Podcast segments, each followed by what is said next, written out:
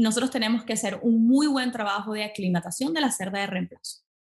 Sí, claro, aunque no sabemos muchísimo, este, o todavía tenemos muchísimo que aprender sobre aclimatación de cerdas de reemplazo para agentes endémicos, este, sabemos que contamos con herramientas como la vacunación, y en este caso, en los últimos dos años, hemos visto un incremento de la adopción de productos autógenos para controlar estos agentes endémicos, en particular Streptococcus suis y Haemophilus o Glasserella parasuis.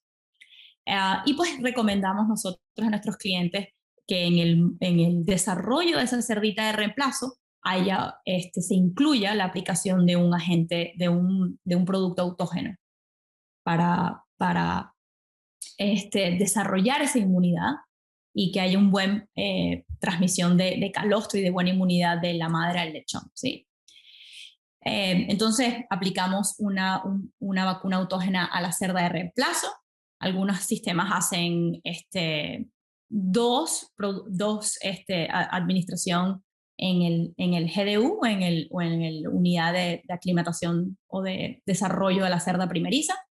Y este, lo otro que aplican es una vacuna preparto, ¿sí? Y esto lo hacen generalmente unas tres, entre tres a cinco semanas preparto, aplican otra, este, un booster de la vacuna para la cerda, ¿sí?